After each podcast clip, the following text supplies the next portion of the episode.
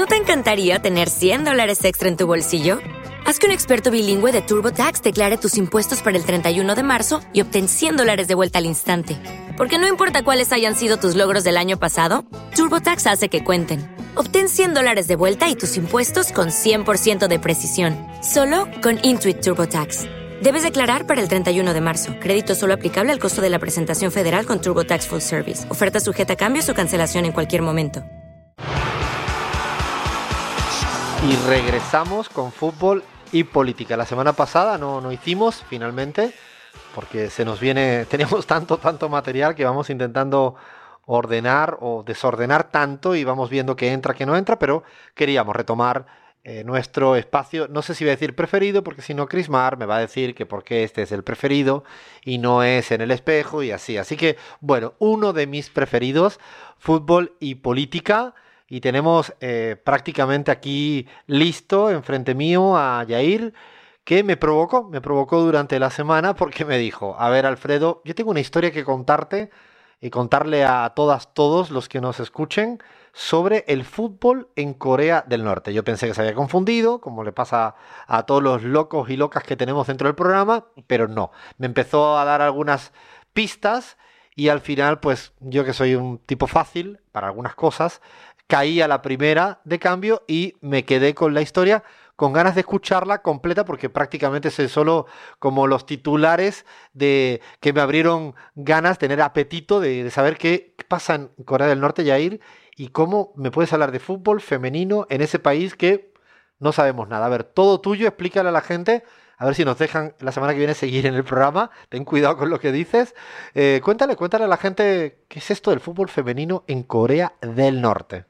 Bueno, así es, Alfredo. La verdad es que siguiendo un poco la línea que traía Abraham de temas con mucho hermetismo, con mucho misterio, nos metemos justamente en un tema en el que no hay mucha información y es muy interesante meterse, que es qué pasa con el fútbol en Corea del Norte. Y vamos a hablar un poco del fútbol en general y como bien vos traías, también vamos a hablar del fútbol femenino juvenil, en donde Corea del Norte es una potencia. Ni Brasil, ni Argentina, ni Italia, ni España, sino Corea del Norte. ¿Qué te parece? Ya tenemos a dos que nos están tomando el pelo. Abraham, ¿no? Que me toma el pelo todo el tiempo. Eh, y ahora viene aquí en la cara, me lo está diciendo mirándome a los ojos, que es una potencia futbolística que yo no conocía. Eh, del fútbol femenino juvenil en Corea del Norte, a ver si eres capaz de demostrármelo a mí y a toda la gente que debe estar incrédula ahí donde nos escuchen.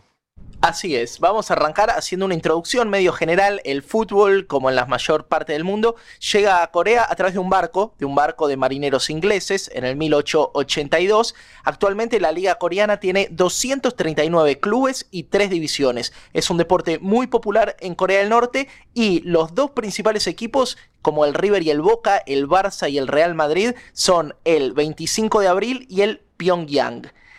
Pero ¿qué pasa? Corea del Norte tiene, aunque no, no es tan grandilocuente, una tradición futbolística. Vamos a empezar quizá con un tema no tan conocido que es el fútbol masculino en Corea del Norte.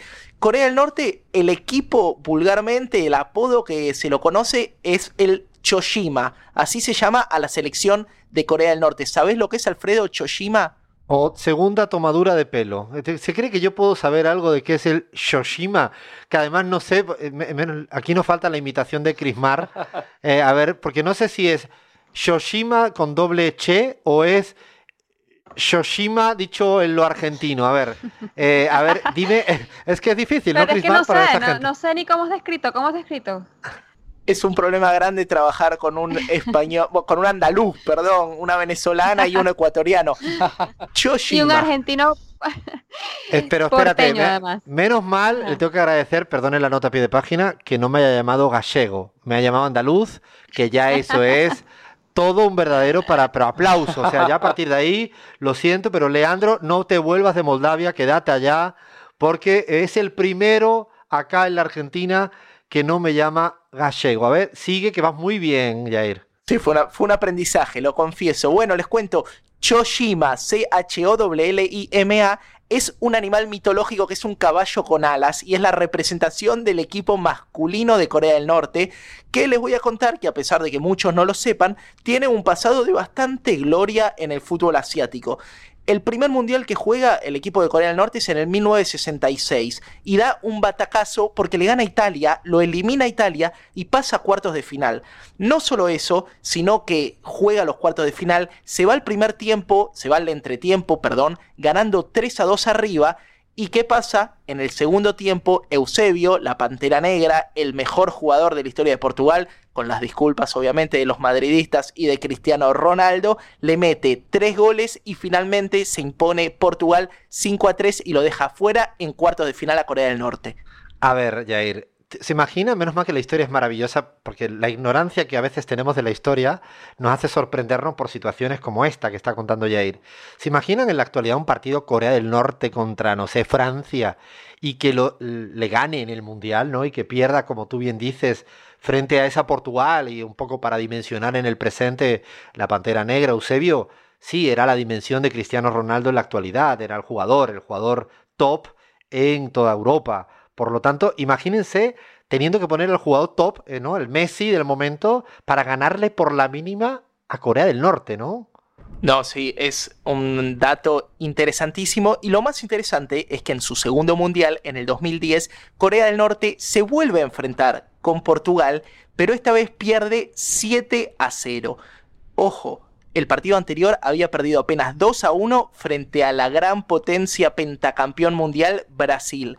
En el 2010 su performance no fue tan buena, obviamente después de comerse 7 goles con los lusos, llegó solamente a primera rueda, pero después del 1966, al, haber llegado a cuartos de final y hasta que Corea del Sur no organizó el Mundial en su casa y salió eh, tercero, Corea del Norte era el país asiático que más lejos había llegado en un Mundial de fútbol. A ver, primero no recordaba, Jair, que Corea del Norte estuviera en el Mundial de 2010. O sea, en esta fecha de aquí al lado, 2010. Porque claro, Corea del Sur, como tú bien cuentas, cuando fue el Mundial de Seúl, de hecho, elimina a España con una jugada bastante comprometida. Todavía recuerdo hasta el, nombre del linier ese que nos robó medio el gol, era el equipo anfitrión y, y, sí, fue sorprendente que llegara ahí, cuando en ese momento España siempre decíamos que íbamos a ganar algo, pero nunca ganábamos nada. Claro, yo Corea del Sur sí lo recuerdo, incluso ahora hay jugadores que juegan en la Premier, ¿no? De alto nivel, alto voltaje. Pero de Corea del Norte no recordaba ni siquiera que en el 2010 había llegado eh, hasta ahora, más allá de que fuera, fuera goleado, mucho menos saber que en un momento tuvo un equipo eh, prácticamente el importante de las Coreas era Corea del Norte. Sí, totalmente. Esto durante casi 40 años fue el país asiático que mejor performance había tenido en un mundial de fútbol. El 2010 no fue tan buen mundial, pierde sus tres partidos, pero igualmente Corea del Norte es un equipo bastante competitivo en lo que es el escenario del fútbol asiático. Pero vamos al tema que nos interesa. ¿Por qué trajimos el tema de Corea del Norte? Porque Corea del Norte es realmente una potencia, y no solo atómica, dejémoslo entre paréntesis, sino también en el fútbol femenino juvenil. ¿Qué pasó? En el sub-17, Corea del Norte es el país con más campeonatos de fútbol femenino, dos veces campeonas. En el 2016 en Jordania le ganan la final 5 a 4 a Japón por penales y en el 2008 en Nueva Zelanda que le gana ni más ni menos que a su archirrival, archienemigo en un duelo de titanes a Estados Unidos. Y no conforme con eso, además de ser dos veces eh, campeonas del sub-17, son subcampeonas también en Azerbaiyán 2012 y sacan cuarto puesto en Trinidad y Tobago 2010. No es el único dato, sino que en el sub-20, una categoría eh, inmediatamente superior, salieron campeonas en el 2006 y volvieron a salir campeonas en el 2016 no solo eso, sino que en el 2008 salieron subcampeonas, esta vez perdiendo con Estados Unidos, y en el 2014 salieron cuartas. O sea, un equipo ultra competitivo, siempre disputando y siempre en el podio. ¿Qué me decís, Alfredo? La verdad que eh, yo eh, lo he dicho antes, pero es que creo que mi equipo tiene tanta capacidad creativa que podría pensar que esto es pura literatura, ¿no? No, pura, pura, bla, bla, bla, bla, bla, que se ha puesto Jair, como quería impresionarnos a, todas, todos, se ha puesto ahí a inventar una historia, le va cuadrando cada vez mejor y estoy impresionado porque, claro, hablamos de fútbol femenino y hoy en día pensamos en algunos equipos de Europa obviamente pensamos en Brasil, ¿no? Que tiene ahí la mejor jugadora del, mundo, dicen muchas y muchos. Eh, por aquí, por estos micrófonos, pasó Macarena Sánchez, ¿no? Con una historia de fútbol femenino en la Argentina. También estuvo Ayelén eh, Puyol contándonos cosas de fútbol femenino. Vamos a seguir contando, porque la semana que viene también creo que va a venir una chica a contarnos algo de otro, de otro tipo de fútbol en Uruguay, pero no, no tenía eh, de ninguna de las maneras eh, registrado la importancia de Corea del Norte y además eh, en la pole position. O sea, no estás hablando de que es un equipo cualquiera, sino es un equipo. Claro, eso dice de cuánto al final desde afuera no, imaginamos que eso que a veces es todavía una reclamación de los derechos de las mujeres para jugar al fútbol, como Macarena Sánchez nos contó, y, tanto ruido ha dado que, que, hablar en la Argentina y en Latinoamérica y en el mundo, pareciera que en Corea del Norte en ese sentido están infinitamente más avanzados que en otros lugares, ¿no? Totalmente, de hecho es un orgullo nacional el fútbol femenino en Corea del Norte. Cuando volvieron tuvieron una recepción muy grande por parte del ejército y un detalle muy, muy pequeño pero que es muy eh, representativo de lo que pasa. A partir de 2012 el plan de estudios de educación física en Corea del Norte incluye el fútbol.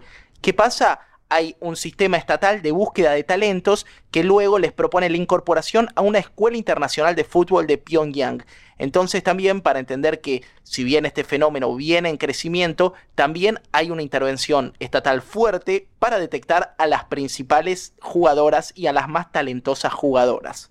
Increíble, la verdad que estoy alucinado, pero totalmente, como dirían acá, como dicen en la Argentina, flasheado, ¿no? Dicen, creo. Es como impresionado, ¿no? Sorprendido por, por, esto que nos está contando. De hecho, ayer no, nos veíamos a la, tarde-noche con Jair por, por, una otra reunión que teníamos y eh, en un grupo, cuando él dijo que iba a hablar de esto, parecía que estaba un poco... Eh, ¿no? riendo de, cada quien, estaba cargando, como dicen en la, en la Argentina, ¿no? Estaba, pero sigo pensando de que esto nos invita a pensar que a veces países que no conocemos, como Corea del Norte, por su hermetismo, por su forma de entender la relación con el mundo, por mil razones. Eh, mejor no hacernos ningún tipo de prejuicios, ¿no?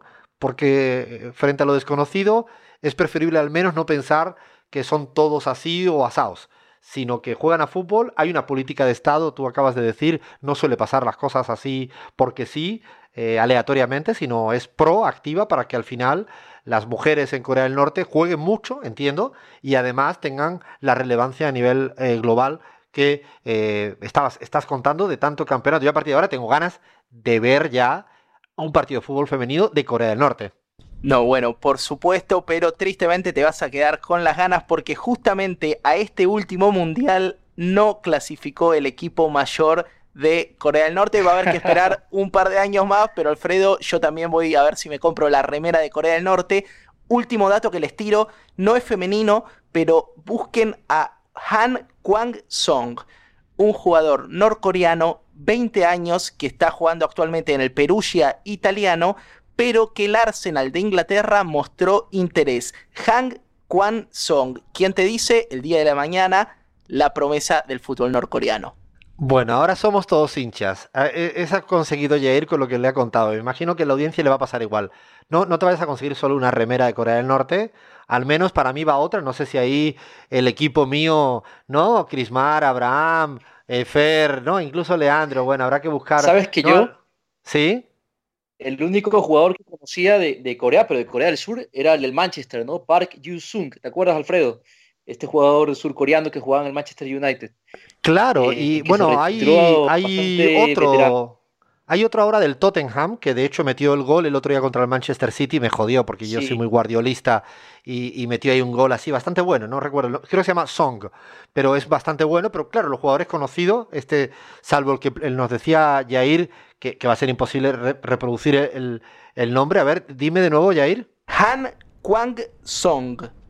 Ok, Han Kwang Song, o sea, cualquier cosa, pero eh, a partir de ahora somos seguidores del fútbol femenino de Corea del Norte y vamos a esperar los años que sean necesarios para que estén en el Mundial y vamos a seguir al jugador del Perugia si acaba jugando en la liga inglesa y me imagino, ¿no? Viendo al presidente, ¿no? De Corea del Norte un día en un estadio importante eh, del Reino Unido, invitado de honor con esos así ahora dueños del fútbol en Inglaterra que son multimillonarios, haciendo ese íntimo amigo, no sé, de, ¿cómo se llama este del Chelsea? Eh, Abramovich, ¿no? El ruso. Me imagino ahí en esa, en esa coalición Abramovich, no con Kim Jong-un, sería una cosa espectacular que la verdad que ya, ya me abrieron ganas de ver el próximo partido de Corea del Norte. Estoy buscando en cualquier web alternativa porque hoy la historia es imperdible. Bueno, creo que es todo lo que nos traía Jair. Eh, esto le se ha ganado próxima ficha, ¿no? Esta está buenísima, espectacular la historia de eh, algo muy desconocido, ¿no? El fútbol en Corea del Norte y haciéndole esta mención especial al, al fútbol femenino en, Corea del Norte. Seguimos, seguimos con, con, la pizarra, que todavía queda algunas cositas que contarle, incluso hasta para reírnos. Esto es la pizarra. ¿No te encantaría tener 100 dólares extra en tu bolsillo? Haz que un experto bilingüe de TurboTax declare tus impuestos para el 31 de marzo y obtén 100 dólares de vuelta al instante. Porque no importa cuáles hayan sido tus logros del año pasado, TurboTax hace que cuenten. Obtén 100 dólares de vuelta y tus impuestos con 100% de precisión, solo con Intuit TurboTax. Debes declarar para el 31 de marzo. Crédito solo aplicable al costo de la presentación federal con TurboTax Full Service. Oferta sujeta a cambios o cancelación en cualquier momento.